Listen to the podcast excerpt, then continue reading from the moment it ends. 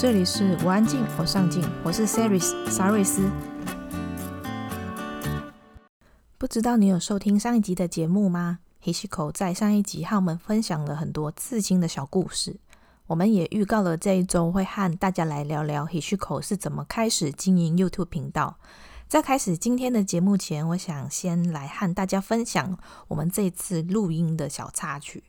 因为时间的关系，我和 Hishiko 好不容易瞧了一个大家都比较 OK 的时间。Hishiko 那天问我说：“看我要晚上十点录音，还是清晨早上六点？”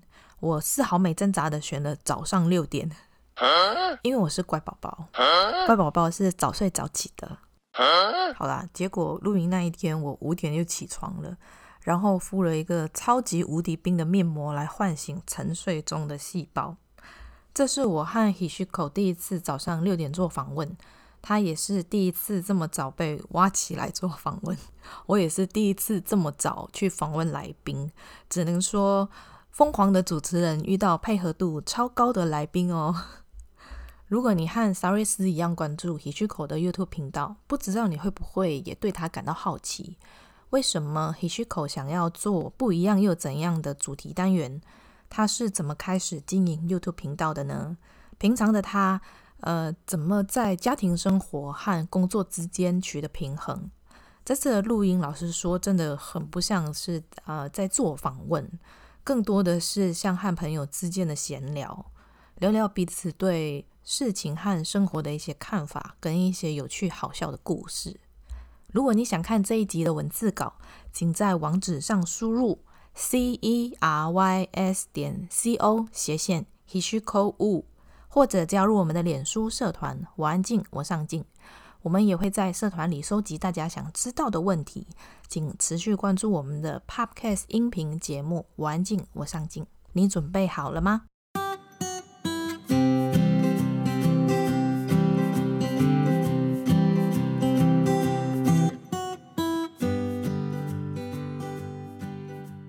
可以跟我们聊聊是什么契机启发你想要当 YouTuber 吗？之前之前并没有一直都看 YouTube，所以那时还没有被刺激到。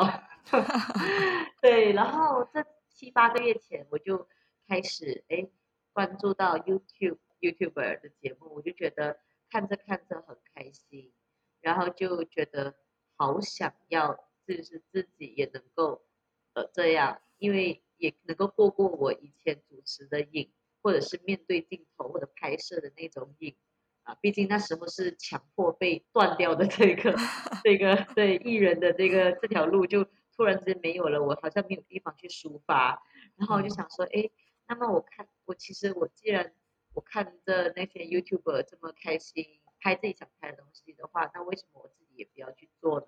然后就是因为这样子，我才开始。那你那时候有想说你要去拍什么内容吗？有，一直以来我都是很明确要呃知道自己想做什么的人，虽然很容易变，可是我很 对我是很突变的一一个人，可是我很清楚知道自己要什么，所以我那时就列出了好几样我想做的。第一就是呃那时我很热衷于健身，所以有做健身的。第二就是呃同志同性恋的主题。然后过后才扩展成性少数人群的，因为那是一写的一个大纲，我是想说哦，就是健身啊、瘦身，然后再再来就是同性恋主题，然后第三就是灵异的节目，然后第四就是什么什么这样子。这个呃同志的主题是当初正式要开始策划的时候，我才想说把它变成是性少数人群 LGBTQIA，就是再广一点这样子，嗯。嗯，因为我想说，我那时想做这个访谈节目嘛，然后想说，如果我只是访问同性恋或者是了解同性恋的话，可能有点太过没有东西做不到太久，没有东西讲太久。对，我现在呃，目前为止这个单元叫做不一样又怎样？嗯，然后现在这个单元快要到十第十三集了，嗯，然后就我觉得还可以再继续的呃做下去。因为我还有很多很多想要采访的人，还有想要传达的一些讯息，对，嗯，嗯，那为什么你会特别对这个领域感兴趣啊？嗯，因为我一直以来都有很多呃性少数人群的朋友，然后当然自己也有很多好奇心啊，也很想了解更多。因为我私底下跟他们做朋友，我也不好意思问太过深层的东 西，所以你就借着节目去问人家私人的事情。是的，是的，没错，满足自己的私。那你要怎么找他们去愿意聊啊？因为我发现有一些来宾去上你节目的时候，他们说：“哦，我我家人都不知道。”但是去你的节目大聊特聊是怎么回事？对，我其实我在呃联络呃这些朋友的时候呢，我会事先说你们是公开你们的呃身份了吗？就是出柜了吗？嗯嗯。然后你们家人会介意吗？什么什么的？然后大家都是说哦没有问题，可以呃他们就算是。家人听到，他们也觉得 OK，这样子，只要是他们自己觉得舒服可以了，那么我们才开始呃挑这个呃访问的时间。对，大多数都是呃已经出柜，家人知道了啊，除了是有一集是有一位嘉宾是那个律师，然后他、oh, 他是在我节目上，我们那时那个那一期的节目是在讨论同性恋。在马来西亚是否是犯法，还有等等的那些法律。对对对。然后他是律师嘛，对，我没有想到要在节目上公开他的那个身份，结果他自己就一直拼命的出柜，出了好多次。对，在我的节目里，然后我就说：“你这确定你还要再这样子出吗？”他讲：“他俩没关系啊，反正如果家人知道的话，就让他们自己去探索吧，什么什么的，好吧？” 他可能想借着这个机会吧。我好喜欢他，你每个来宾都很很有勇气去在节目上去聊。他们可能在生活上憋着太多话，想要给大众知道，所以借着这个难得的机会吧。因为马来西亚毕竟现在还没有呃，现在开始啊，最近开始有一些频道也多一点这这种呃同性恋的主题。然后我那时做的时候可能还没有，所以大家就觉得哎，趁着这个机会让大家了解一下，嗯。对那你一开始要讲这个同性恋敏感的话题的时候，有没有遇到什么困难？困难就是我妈妈，你妈怎么了？我妈一直很担心啊，因为在马来西亚算不算回教国，可是穆斯林就是占大多数嘛，所以她担心我在马来西亚谈这个敏感话题，会不会相关的那个呃机构啊，还是社团，就是找我麻烦之类的，就怕政府那边。会不会我会不会触犯到法律？所以也因此我才会请到律师上来我节目。对，那一集很大的一个成分呢，很大的成分就是让我妈放心的一个第一集。对，对，因为我妈一直就阻止说，你不要再做了，什么总有一天你一定出事啊什么的。然后她现在慢慢慢慢就好，很支持，就问，哎，你怎么不一样又怎样还没出呢？还没问我。对，我就其实我现在我的不一样又怎样呢？我之前是每一个星期五出，然后现在我就让它变成是隔一个星期出一次。那这些来宾都是你认识的吗？有呃，真正认识的可能就一两个吧，然后其他都是呃我在网络朋友介绍的，是我会可能筛选吧，可能看看他的故事，或者是我有兴趣的，我才会去。那我很好奇，那个第一集去上你节目的 Flippy，他是我老公的客人，所以他来我店里的时候，我只是跟他嗨拜，然后就是就是说一些很客套的话，也没有深聊。然后我一直以为他是男生，你也从来没有想想说他是女的过。对，然后我被他骗了两年，你知道吗？就是过后我才知道，有一天我才懂啊，原来他是女儿身。他是呃跨性别者，嗯，然后想要做这个呃题材的时候，我第一个想到的就是他，嗯，所以第一集就邀请他上来我节目，呃，然后那时候是邀请他的以外，我还邀请另一位很有名的跨性别者。啊，然后你，我觉得你这个节目播出的时候，那个节目也那一集也差不多要播出了。刚开始要当 YouTuber 的时候，你说你想要去再回去再当主持人，那你是开始在访谈这一些，其实有点算是素人，因为他们应该不太有被访问的经验。对，那你在访谈的时候，你会去注意哪一些细节，或者是有什么技巧去采访来宾吗？或者你会做什么事前的准备功课？事前准备功课啊，呃，我会事先前一两天让他们知道我会问什么，那么他们会有一些心理的准备。嗯、呃，再来就是在访谈的时候，我会尽量比较像是在聊天，正常聊天上好像会插话啊，会搞笑啊，会你一句我一句，就是不像是真正的在采访。嗯，采访的话。就可能是说，好像我问了一个问题，我就完全不说话，我就让你说。可是我这个我是真的就是会插话的那一种，嗯嗯，随性的那一种，呃呃交谈方式。这个事情呃好是好在呃我们的整个访问呢就会呃比较的呃轻松、嗯、有趣、嗯。可是也有一些观众是不喜欢的，觉得太吵吗？啊，第一是太吵，第二是 他们会一直说主持人，你下次你自问自答就好了，你说那么多话，对，你说那么多话干嘛？他说你就让你的嘉宾说呗，我就觉得呃，我还刻意，我这是我刻意去营造一个这样子的那种轻松或者是搞笑的气氛，或者是我就觉得我其实我那时我不觉得是有呃好像不礼貌啦，因为对方其实聊得挺开心，嗯嗯，对，因为就算是我。插话了，对方也能够就是被插了之后，然后又他想说的话，他还会再说说回来。所以我其实啊，我自己个人我还蛮喜欢这样子的一个访谈的模式，我觉得这样子很自然。对，就是你像生活当中，你说着说着，对方很急着想要表达呃他的当下的感想的时候，他可以插话。就很像 s h a r i s 我们现在聊天，你也会有插话的时候，可是我不觉得。啊，我不觉得是不礼貌，就是聊天啊，因为聊天就是会这样啊。对啊，对我反正我剪的时候还更辛苦吧，打字幕，打字幕很辛苦。字幕的那一个人比较辛苦，因为还要要都要打，因为一直有人在讲话。是，然后挺呃，谢谢，就是呃这一些说呃有有这个这一个意见的观众朋友们，嗯，我觉得也挺好的，我我就真的有注意一下。嗯接下来的我的那些采访，我有克制我自 己，特别是压抑自己想要说话的那个。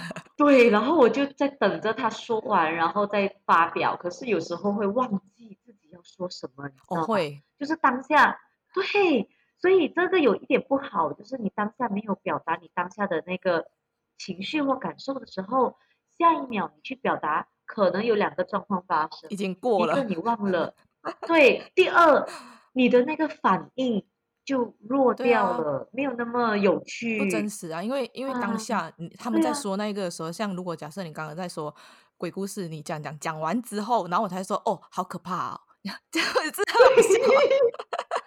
笑死人了。然后有些很惊悚的东西，很惊吓的，然后他一讲完，然后你要过完了，可能呃十分钟以后，啊，这么可怕，这样子就觉得好奇怪诶。哎呦，我就觉得哈、哦，观众朋友，你们可以不用那么认真。我是比较综艺类的啦。那你会去准备访纲吗？我只会准备几个，大概可能五到八题。早期的时候，我准备大概有十题，结果越做越累，因为对，因为你知道 YouTube，呃，大概哦，我们 YouTube 每个月不是会有一个呃，就是他们会有自己系统上会分析，你的观众呢啊逗留。你的节目的那个时长，嗯嗯嗯，发现大多数的人呢，他们逗留的时间是维持在十分钟，嗯，不然像一开始一直都是好像二十几分钟，甚至有些到三十分钟。哦，嗯呃，对，其实我很佩服看到完的 我我我秘密密密 我，Oh my god，好厉害哦！因为其实我自己呃有没有想到是真的还有挺。多人会看完，嗯嗯，呃，就是感兴趣的人都会看完，嗯嗯。可是如果是我要，呃，真的把完整的一个讯息传达给更多人的话，那我就要让我的节目呢维持在十到十五分钟是最好的。嗯，对，对，因为我在节目的后面还有很多很多那种呃精华，结果有些人可能没有时间看完，或者是没有耐心去看完，就错过了。所以我接下来的这个呃节目，我就尽量尽量的维持在十五分钟以内。那些题目呢，我就从十题，我就慢慢慢慢缩减到可能五题。然后五题，因为我们在访谈的时候还会边聊边多一些，嗯，嗯可能又有新增一些啊，啊，突然的一些问题，就是你很好奇的东西，跟你自己很想讲的话。说是五题，可是录到来肯定会大概超过半个小时到四十分钟，然后又要剪成十五分钟这样。哦，对。可是你不会有一些问题是你自己很想要问，但是你却非得一定要浓缩成五题？可能十题里面其实有超过五题，你其实是很想要问的。哦，我有遇到这样的状况，就是特别特别憋不住了，你知道吗？在明明明就跟嘉宾说，OK，我们今天呢的访谈一共只会进行三十分钟，怎么可能呢？拍拍了一，哎呦我的天哪，拍了一个小时，然后我我就我又不想要把它剪掉。我就说好吧，那我就放上下两集。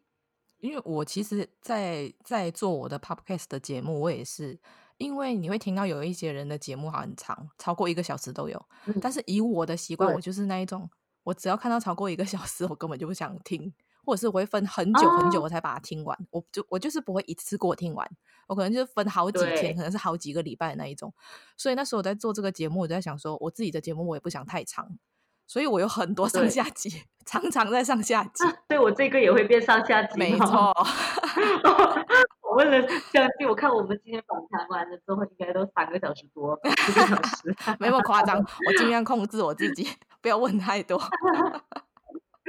我们是同一类人，我很容易失控，应该是说，啊、应该是。然后又会很好奇啊，有时候讲到什么就会很好奇，然后一直问，一直问。对，然后就作死我自己，因为我们还要剪的。所以现在剪也是你自己剪。对，对我是从一个呃完全我对电脑一窍不通的人，感觉得出来。我我又 完全真的，而且这几天你就知道，哎，我连找一个东西哈，我都找不到，我连就是调那个声量啊，我还要找一个可能十秒我才找到这样子。我我就是他们说用 MacBook 剪辑会快很多，嗯、就是也方便很多，所以 MacBook 呃从 MacBook 到摄影器材全部都是我老公去赞助，而且他很夸张哦，我原本就是想说啊、呃，我不要买 MacBook 的，我就买一个别的笔电就好了，嗯、然后他就说要买就买好的，他说你要用就要用好，不然你你对他就说你会后悔啊，你总有一天可能你还要更进阶的时候。嗯呃，这些器材跟不上你的话，那怎么办？嗯、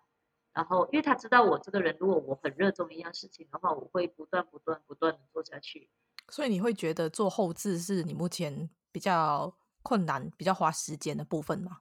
非常，我一直都想要找一个 找一个人来解救我，因为你知道吗？我我现在还有别的我主业，我的主业是，我都差点忘了我的主业是什么了。我的我是一个不务正业的刺青师，嗯、我的主业是刺青，所以我平时我还要设计图，还要做刺青，然后再加上我还要顾孩子嘞，我还要做饭嘞，还要做家务嘞，也是人家老婆，也是人家妈妈。对呀、啊，所以我现在还要做剪接，还要做拍摄，真的是我发现我跟我孩子相处的时间没有那么精华了，相处的时间一样多，可是精。就少了，怎么说精呢？就是以前我可能，我现在我整个下午我孩子放学的话，我可以全权就是一直在陪他玩耍，陪他读故事书，嗯，是什么？然后现在就是我会有留下一个可能，呃，他放学之后我陪他玩了以后，我就告诉他，妈妈现在会有一个小时的时间要做呃剪接，然后这个一个小时他就要自己玩自己看书。还好他会，因为他算是蛮懂事的孩子，嗯，很可爱。只是说他很乖，然后只是说，哎呀，就有时候在剪剪剪那一半，就觉得好可怜哦，就好可怜。而且你知道，对他那个背影，就哎呦，小小个的一个背影，然后在拿着那种大大本的那种图画书，然后有时候就是他自己在那边哼歌，你知道吗？呃，baby，你闷不闷？嗯，不闷呢。我真的玩得很开心，我就觉得哎呦更更可悲，我就觉得啊、呃，我背景音乐就是那种噔噔噔那种好可怜，他就在那边一直哼，然后他就自己好开心，可是我就觉得哎呀，我应该要参与的。嗯、如果是我的 YouTube 呃，就是越来越可观的时候，我是说赚到的钱越来越可观，我真的会考虑要请姐姐师来帮我分担。所以现在都是你自己在剪，自己在上字幕吗？对，呃，字幕的话我已经受不了了，我有请一个字幕人 员受不了，我真的受不了哎、欸，因为你知道哦，我的节目都二十几分钟，然后我一个人已经够爱 讲了，然后再加上嘉宾呢，然后你知道我的现在节目已经升华到有两两个嘉宾，甚至慢慢会有三个嘉宾。嗯、现在是要打死我是不是？打字幕打到，因为你知道我打字幕，我可以打到真的在键盘上不小心睡着好多次。天哪！不小心就瞬间睡着哎，吓死我！然后就敲在键盘上哎，敲我的头头这样哦。你以前念书的时候考试有没有这么认真啊？没有啊，我这个人读书是，我跟你讲，我就是一个很经典的水瓶座，就只做自己喜欢的事。我的语文科，像呃中文、马来文、英文这些都是 A、B 等级的，然后我的数学，呃那个会计是完全不及格哦。你知道我可以交白卷哦，我还跟我妈说，我就统考的时候我跟我妈说，妈。我不打算去读这个会计，我不打算去温习这一科。你要有心理准备，我这一科会不及格。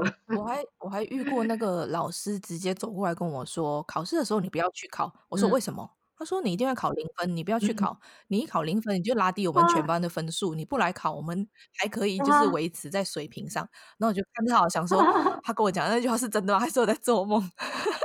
好实际的老师。我说我就看清这些老师怎么这样。嗯没有打算救我。哎，对啊，哎，莎瑞斯很好奇你的星座是什么？金牛座。哎，你好不像，很不像，对不对？你就你感觉，对你非常感觉就像我们这种风象星座的人。因为我的上升在双子。啊，难怪。因为我就一直觉得我自己很不金牛。对啊，感觉你说话的整整个谈吐啊、方式、性格什么的不像。我的那个固执藏在很 deep。那你刚刚说到那个上字幕跟剪接，你有没有算过你最长一次就是做后置，光是后置的部分最长做了多久？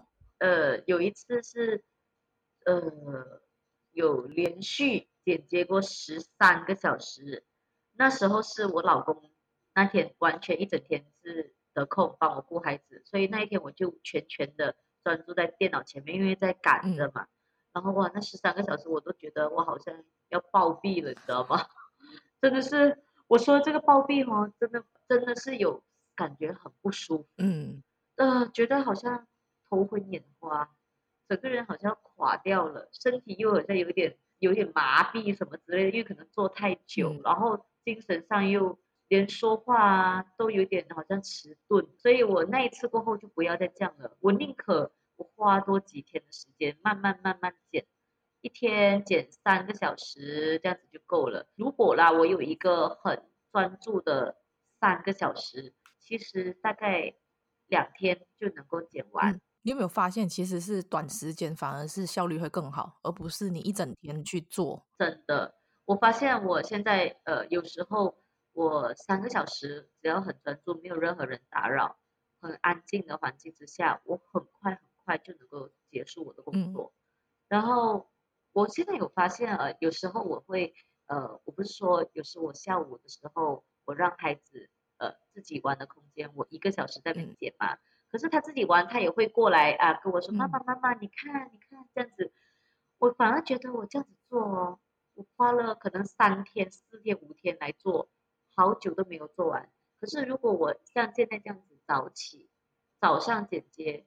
趁他还在睡觉的时候，我搞不好就已经做完了。嗯、对啊，对我，所以我现在我的整个模式就慢慢改变。我现在就是早睡早起，我有时凌晨五点多起床，然后就开始剪，剪到他大概八九点起床的时候，我就已经哇，好开心！我一整天的心情就是完全一个放松。对，我最喜欢就是早上早起来，然后把最主要的东西完成了以后。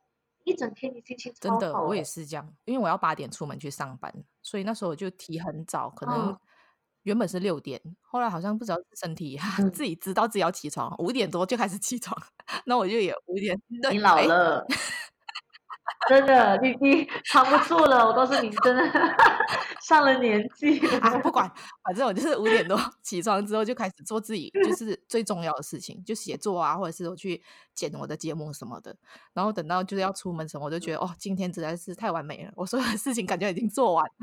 对，真的，而且你会发现哦，你一整天不是只在工作。之前呢、啊，我是一有时间就剪，一有时间就剪，就比如说好像。我早上剪了，然后我去呃做刺青，做完事情之后，我就去接小孩，一放学回来跟他玩一会儿，我又在剪，剪完了，然后我又在煮饭，然后煮饭给他吃，吃了一下，然后一有时间，比如说他可能在休息，我看他好像很安静的时候，可以自己玩的时候，我又在马上剪，剪了他睡觉又在，我又在剪，哇，我一整天都在剪，我真的是我整个人崩溃，我就觉得我好像人生啊，我之前还有试过，就是呃呃，等我孩子睡觉以后才做剪接。的确也是一种专注，可是你是可能会挨到凌晨四点才剪接完。你熬夜，虽然你可能熬夜，你到可能你睡到九点多，可是你可能九就是呃几点了？如果四点六七八九，可能五个小时吧，对吧？对，我还要算一下，数学不好，我也是，而且我还用手指。你说我用手指，我按计算机我都按错哎。我也是。你熬夜，你睡了五个小时，跟你早早睡，然后早起睡五个小时，你的身体状况是完全不。对，没错，因为你其实没有真正的放松，也没有真正的休息到啊。对，而且你的身体状况会越来越糟，然后熬夜真的是很伤，会变胖。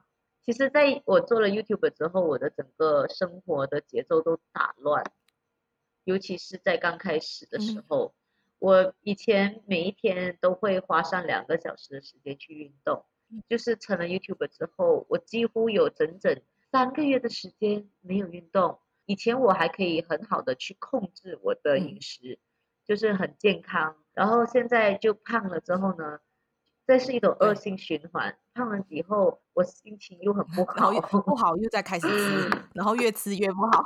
对，真的，所以。我现在我开始我会把我的工作慢慢的放在后面一点点，嗯、把自己和家人放在推前一点，嗯、所以我现在一个星期我强迫我自己至少要有三到四天运动的时候，对，然后现在我会预留一整天的时间是完全不碰工作、不画图、不剪接，就只是陪孩子和家人。这样子就完全全可以有点平衡，所以我现在近期我才刚刚好调整我的生活的模式，嗯。嗯、对，希望我相信是一个很好的转变，会，会因为你有意识到这个问题，对啊，我有时候也会，就是原本你的事情已经做的差不多，想说可以放松看个电影，但是在看电影的时候好像不知道在内疚什么。就好像觉得好像有件事情要做，然后我明明想说也还好啊，那个事情也没有到很急，但是就是会一直放不下。对，真的，哎，我们这种性格怎么那么讨厌呢？啊、明明就很想，我就好多年没有赖过床了，哎，我也是，好多年好多年，真的，我好怀念，就是以前哦，就是无忧无虑的时候啊，还可以赖床、刷手机、再看个漫画什么的，还是要更加的重视生活一点。生活很重要，因为很多人会说，你工作比较基本的条件，工作是为了要生存嘛，你要吃，你要睡什么的。对。但是更进阶一点，其实就是你要怎么去生活。你就是有问我一道快问快答，嗯、我回我的答案是要感受生活。嗯、所以我说的感受生活，是真的能够，尽管你看着眼前的风景，你也是能够听见呃树上的鸟叫声，那种感觉。对对对那你要怎么去教育你小孩？嗯、要怎么去正确的看待刺青这件事情，跟看待同性恋的这件事？你会怎么跟小朋友沟通？嗯，好，我先说刺青这方面了。刺青这方面是蛮容易的，因为他从一出生呢，他就看着我们这帮很多身上花里胡哨的人 然后可能刚刚很小很小的时候还不会说话的时候，他应该会觉得那种身体白白的人很奇怪吧？应该是哦，因为他看到的全部都是。有图画，为什么有一些没有？他会不会问你说为什么我没有？对，对我就想 说，可是他现在会觉得很像我们身上有这样子是理所当然，嗯、而且他也很了解我们的工作。从、嗯、小我就是跟他说，你看我们身上这些画就是叫刺青。我很小我就跟他说什么是刺青，可是刺青是要十八岁以后，等你十八岁后才能做。他讲，那么我要睡多少个觉？对，因为因为你知道他现在他他的概念哦，嗯、一天两天三天这些概念，他是以睡多少个觉来衡量。嗯，嗯，嗯，对对，所以我就要做一个算术。我你是想着计算机要拿起来？哎呦，对，我就是跟他说很久很久很久，长到爸爸这么高了以后，他的老师还蛮好的，他不会说好像去避讳我们这些、嗯、呃特别的人。对，然后刚好那一天大家都在了，然后他们就老师就说，哎，我们来欢迎呃，就是于峰的妈妈。那天就轮到我跟我老公。所以大家老师就进来说，哎，你看他们身上很漂亮，都有很多图案，然后他们在做他们？是什么工作呢？这样子我觉得很好哎，现在的教师都好开心。对啊，会不会有那个小朋友一直跑到你的身边去戳你的手，想说那个图可不可以搓掉？有，很可爱，这些小朋友很可爱。然后因为我手上有一个仙女，就是很多那种外国小孩，然后就跑过来，他就讲，Oh, you have princess on your hand。他就说：“哎，你身上有一个 公主哎、嗯，因为其实我我身上纹的是一个中国的侍女，中 国的那种仙女，你知道吗？然后他们就看成好，他觉得就是一个公主。哎，我记得你的那手掌是不是有一个？有有，这个手掌是一个很妙的一个是什么，说出来大家都会觉得呃会笑一下，就是呃是一个苍蝇，可是是一个很漂亮的苍蝇啊，就是有设计过的苍蝇，主要呢因为。”苍蝇是在希腊里边是代表着宙斯，雷神宙斯。嗯、是哦，对，苍蝇在希腊是代表很有能量、源源不绝的一个东西。对，所以我觉得把它纹在手掌，我掌握着这个力量。那你在经营 YouTube 的时候，你是怎么去设计你的影片内容跟主题呀、啊？要怎么去抓到观众感兴趣的话题是什么？我希望我的频道是比较呃真实的，然后真所谓的真实就是可能我自己个人的一个生活也好，或者是呃展现这个人感兴趣的东西，嗯、所以我我就不会说特别去想到为了要迎合我的观众、嗯、去做一些迎合大众的主题，嗯、所以我就是呃在每一次要访问一个呃嘉宾，肯定是我对他。感兴趣，我想要了解更多。那么所问的问题都是我自己想要了解的。当然里面我也会，呃，现在会想要就是传达一些讯息给观众，所以我会问一些问题，比如我会让他们说，哎，你有什么话想要对观众朋友们说吗？或者是你有对于现在你遭遇到的这些东西，你有什么见解？这样子由他们说出来一些他们的亲身的一些体验，然后来。感染到大众，就是你也不要说好像给一些那个有色的眼光，或者是一些歧视，嗯、这样子的话很对，真的很缺德哎、欸！我我现在讲真的，我有时候访问访问就好想骂人，你知道吗？讲一些上次你在说那个刺青师，就是被偷拍，但是他小孩后来那一些人在底下留言，我看到你那个时候的情绪好真实啊！哦，对对。对，有有时候我接下来你还会看到更真实的，就直接爆粗口了，受不了。我的 YouTube 我还真的有中黄标，什么标？黄标，就是说、嗯，你知道我们 YouTube 吧？我们是通过呃那个他们放广告，商家放广告，我们通过这个点击率来赚钱。嗯嗯。如果你中黄标的话，也就是说你的呃影片里边有谈到一些不雅的文字，或者是涉及到一些小色情的文字。那么你就会中黄标，其他商家就不能够放广告进来啊？是这样的哦。对，是，所以我有一些影片就算是点阅率很高，可是我都不没有赚到钱。那这个黄标是 YouTube 他们那边放的吗？对啊，你不能跟他凹说我没有啊，我真的没有。有有，我真的有去申诉，嗯，然后真的他们还挺人性化，你只要一申诉了之后呢，他们就会呃找人工来去判断测。对，判断到底这个到底真的是色情还是不是？因为我有很多学术性的那种谈话，嗯、是必须要说到一些很敏感的字眼。对啊，那怎么办？对，所以系统呢，他们检测到了就会变成黄标。那么你人工申诉的话，他们真的还有很有人性，他们会把黄标变成 正常。对，那你现在有大概抓到 YouTube 会去抓哪一些东西，会把它弄成黄标吗？嗯、呃，比如说可能有一些。真的不小心讲了一些出口啊，真的是要逼，或者是在字幕上打个，就是打这个叉还是什么，我觉得最主要是呃讲话方面，你字幕还好，如果你是讲话听到的话，最好是打消音。嗯因为我也觉得事后想一想，对啊，如果家长他们在看的话，身边有小孩听到也不好吧？嗯嗯、对啊，很多人都会说当 YouTuber 很好赚，你觉得呢？我觉得不好赚，很很辛苦。我跟你说，我算是很幸运的，我开始认识了呃，接触了 YouTube 的其他这个圈子啊，就是嗯，认识了其他的 YouTuber 以后。我才知道，原来我的点阅率是上升到很快，嗯，嗯，嗯，因为我在在这七个月上到现在六万个人，很快啊，原来是很快的。我因为我不懂，我没有个概念，我在想到底什么快才叫快呢？因为你可以看到很多 YouTuber 已经几百万的那一种啊，我在想，诶，到底我什么时候才会到那个阶段？所以你就会觉得自己是很慢。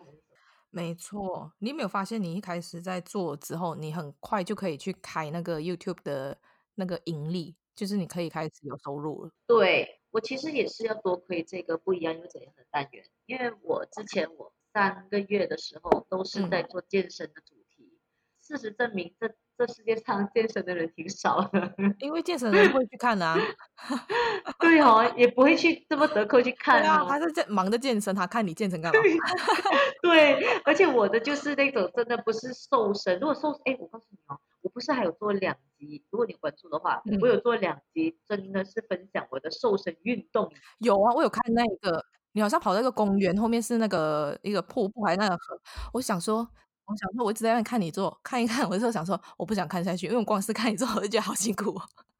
对，我跟你讲，你知道那个、那个、那两集啊，那两个影片是我所有、所有、所有影片最最最最点阅率、点击率最高的，真假的？真的，而且是远远超过，远远超过不一样又怎样？哎，啊，超多哎，真的超过很多很多，吓死人！我才知道，OK。如果是讲健身的采访，就可能是真的没有什么人看，因为我之前都是在做健身的采访嘛。嗯嗯嗯。然后过后我做那个瘦身的影片，是真的可以关系到那些想瘦的人，他们可以影响到他们的，嗯嗯嗯，他们想要去做的，嗯，对他们有利的，可能他们就更加踊跃的想要去看和分享。不一样又怎样？是刚好可能在马来西亚还没有这样子的这个呃话题。所以那是我第一个做，就突然之间就大家都觉得很新鲜，就订阅了。嗯，你知道那时候我还没有做不一样又怎样的时候，我的整个做了四个月，我的订阅不到两千个人。然后过后是突然之间，我做了第一集的不一样又怎样，就算暴增。突然之间在对两个礼拜而已就暴增了两万个人。之前在 Instagram 上面看到有一个酸民哦，就是留言。呃呃，留言骂你吗？还是留言讲了你很多东西？嗯、然后那个留言是长到你说你你完全没办法看完，因为有字数限制。对对，然后你说的这个说明是关于刺青，你知道吗？我以前在演戏的时候，我的整个因为我演的角色都是很苦情或者是很、嗯、呃很可怜、很单纯的角色，所以观众朋友看到接收到我的那个形象呢。就是清纯、楚楚可怜，哇，超级清纯，然后楚楚可怜的。殊不知，我私底下讲话已经是这样子的。啊、然后，殊不知，那时候我在演戏的时候，我身上已经有刺青了，而且是还蛮大副的刺青。嗯，所以可能只能够说，观众朋友还不了解我，他们看到的是在，他们也是很陶醉在我的戏剧里边吧，可能。整体的形象我还是被呃公司那个控制的，嗯，嗯，我不能够就是自由的想要做自己的一些打扮啊，还是怎样，所以观众朋友就以为我就是那样。现在我只是更加的勇敢展示我自己罢了。对啊，多亏了他，我就找到了我好多以前以前的照片，全部翻出来。看到你以前的照片的时候，我很想跟你说一句话：致我们逝去的胶原蛋白。那如果假设有人也是想要像你这样子开始当 YouTuber，嗯，那你可以给这一些新手一些建议吗？要怎么去挑选相机啊，或者是要怎么去设定他们的内容或者是主题之类的？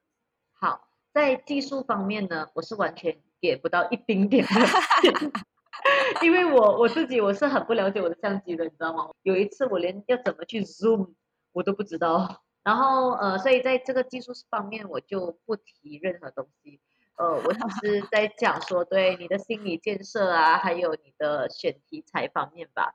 我觉得最主要就是呃做你自己想做的，因为 YouTube 就是记录你的生活。人家就是因为订阅你，就是因为喜欢你，可能你的主题，或者是纯粹就是喜欢你这个人，所以你在镜头前面你就做你自己就好了，不需要太过注意什么形象和有什么，也不需要有什么无谓的偶像包袱，你就做你自己。对啊，喜欢你的就喜欢你，不喜欢你的，他们总有一天搞不好真的还会喜欢上你的，这是我一个比较正面的想法，对。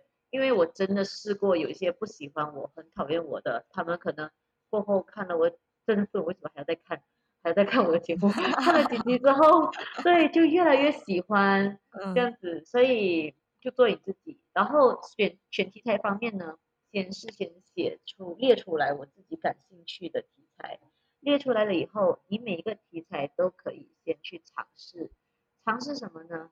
尝试看看你在拍摄。和录制的过程当中，你到底喜不喜欢做这样的东西？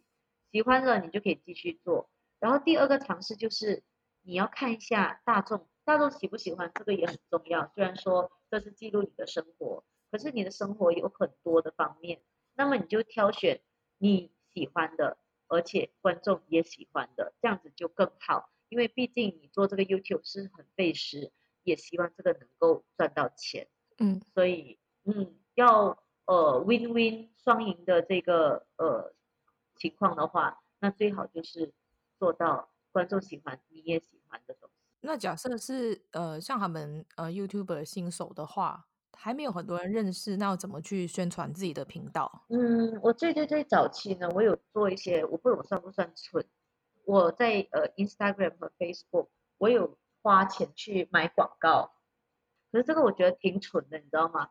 因为其实帮助不多哎，有些健身题材我可能觉得哎很有趣，我想要更多人看到，我就有买广告，当然不不买多啦，就买一些，它的确会比别的影片多一点的点约点击率，然后可是上的很慢很慢，真的，最多可以那时候最多最多可以上到八千个点击率，像现在其实八千其实很容易就能够达到了，都不用花钱。去做的广告的，主要你的题材真的能够吸引到人的话，你的点点击率是会一下子就飙高很多。然后我有关注到一些 YouTuber，他们可能订阅率很低，没有很多人订阅，可是他某某影片会突然之间爆红，这样子也有可能，因为就是那个内容和题材，而那个影片爆红呢，爆红的就是。这个会也会间接影响到你的订阅率，因为呃，为什么这样讲？因为可能你的影片呃很好看，他们就会想要去跟踪你。现在这样子是会固定每一个礼拜都会更新一次影片吗？嗯，是的，我其实，在以前以前呃没有太多人看的时候，我也是很固定，因为我觉得你要让人家记住你，或者是你要不断的有曝光率，你就一定要有一个。固定的时候，就是你可能我每一个星期我一定会上一个影片，对，我现在我是一到两个影片一个星期，看我的能力来做吧。嗯，那你现在这么忙，你要怎么安排时间去拍呀？嗯、呃，拍摄我通常哦，我的嘉宾都要很早起床。哈哈哈，你约我们几点？就像你这样子，也不需要到这么早。不用六点啊，不过至少都是要可能有九点钟这样子。我刺青的时间其实就只有在早上一直到两点半就要结束了，因为两点半过后我就要变身为妈妈，对，照顾小孩，嗯、对，放学了嘛，所以我早上我就才可以做这些事情，早上做剪接，然后早上拍摄，早上画图，早上刺青这样子。所以你那个拍摄都会特别去找一个地方去拍吗？我就会去找一些很漂亮的呃餐厅还是什么租借地方，可是我后悔了，我现在我找了几天，我就不 想要了，因为太吵了，在外面收音实在是吵到我一个不行哎、欸。我我有看到那一只猫是不是一直走来走去？呃，那个猫还好，那个狗一直在吠啊，吠吠吠吠吠吠吠吠的不停不停，而且是各种一各种狗一起吠哎，然后我们就一直被打断，然后打断到最后我已经累了，我不想再剪掉这个画面，我就直接把这些狗吠的画面都剪进去了。对，然后而且呃，在外面录制有一点不好，就是哈，呃，因为我们谈一些比较深层的话题的时候。可能嘉宾会不好意思在外面说，呃，然后旁边的人哦，真的是 一边吃着东西，一边喝着饮料看着你，就很像 我们就是一个现场节目，你知道吗？然后身边的人就在那边围着看，哎呀，好不自在啊！所以现在我就呃固定是在我们的刺青店的某一些角落。你最讨厌哪一种人？只会说不会做的啊！虽然我有时也是会这样。你宁可不见家里的钥匙还是手机？家里的钥匙。如果你有和动物沟通的能力，你想和什么动物说话？猫，因为我家里有两只猫。呃，你对我有什么不满吗？就是一时间很靠近你，然后一时间他又很像莫名，你又不懂得罪他什么，然后他就走掉，所以就很想问他到底。你是有不满我什么？如果可以永远停留在过去的某一年，你希望时间停留在什么时候？啊、呃，停留在我和我老公拍拖的时候。那如果可以回到过去跟自己说一句话，你最想回到几岁的自己？大概二十几岁，二十一这样子的吧，就是已经出社会，刚刚出社会开始赚钱的时候，呃，想要跟自己说，希望我能够好好理财，不要乱花钱。如果你现在不是从事目前的行业，你最想做什么？呃啊，流浪汉吧？哎，不不不不不不不不，不是不是，这个有一线之差，这个有一线之差，就是呃，浪人，对，浪人还不至于到流浪汉，对，差一点的啊。你希望成为一个聪明还是有幽默感的人？聪明的。因为我很需要这一块东西，我觉得我太蠢了，有点。如果你必须和某个人戴上手铐生活一个月，那会是谁？啊，你不要不要揍我，我老公。如果可以瞬间到达世界上任何一个地方，你最想去哪里？想去日本旅行哎，因为一直想要去日本旅行，旅到现在都没旅啊。你怕鬼吗？怕呀，干嘛？那边很多鬼吗？我之前看过一本书，嗯、它的书名叫做《京都有很多鬼》还是什么，啊、到处都是鬼这件事情。可是京都的鬼，对，但应该是开玩笑的啦。哦、但是就是他他们的一些历史啊，然后过去发生的一些事情什么的。如果可以变成透明人一天，你想要做什么？我要把所有没有剪完的影片全部都剪完。因为透明人的话，人家就不会找我讲话聊天，或者是叫我做这个做那个，然后我也不用照顾孩子啊，因为我的老婆找不到我。如果你可以开一间公司，你希望可以做什么？呃，希望有自己的一个 YouTube 的制作公司吧，因为我现在是全部一手包办啊。那如果你有一艘游艇，你会叫它什么名字？海原刺青啊！我是不是很厉害？借机打广告。如果可以演出一部恐怖片，你希望演出的角色是吓人的还是被吓的？被吓，就是至少我知道是假的吗？如果可以邀请五位名人跟你共进晚餐，你会邀请谁？呃，台湾的顽童 MJ 幺幺六，还有中国的 Guy 和 Bridge。他们不会打架吧？我自己吃饭就好了，我还要再叫什么名人来跟我一起吃饭干嘛呢？那你宁可一个人困在无人岛上，还是跟你最讨厌的人困在电梯里？当然是跟最讨厌的最讨厌的人困在电梯里啊！没有关系，他我跟他困在电梯里，我又可以不用跟他说话，无所谓。我不是在无人岛，一个人在无人岛很可怕。那你宁可出席一个完全不感兴趣的音乐会，还是主题很无聊的讲座？不感兴趣的音乐会，因为他怎么说都是一个音乐会，它是一个音乐。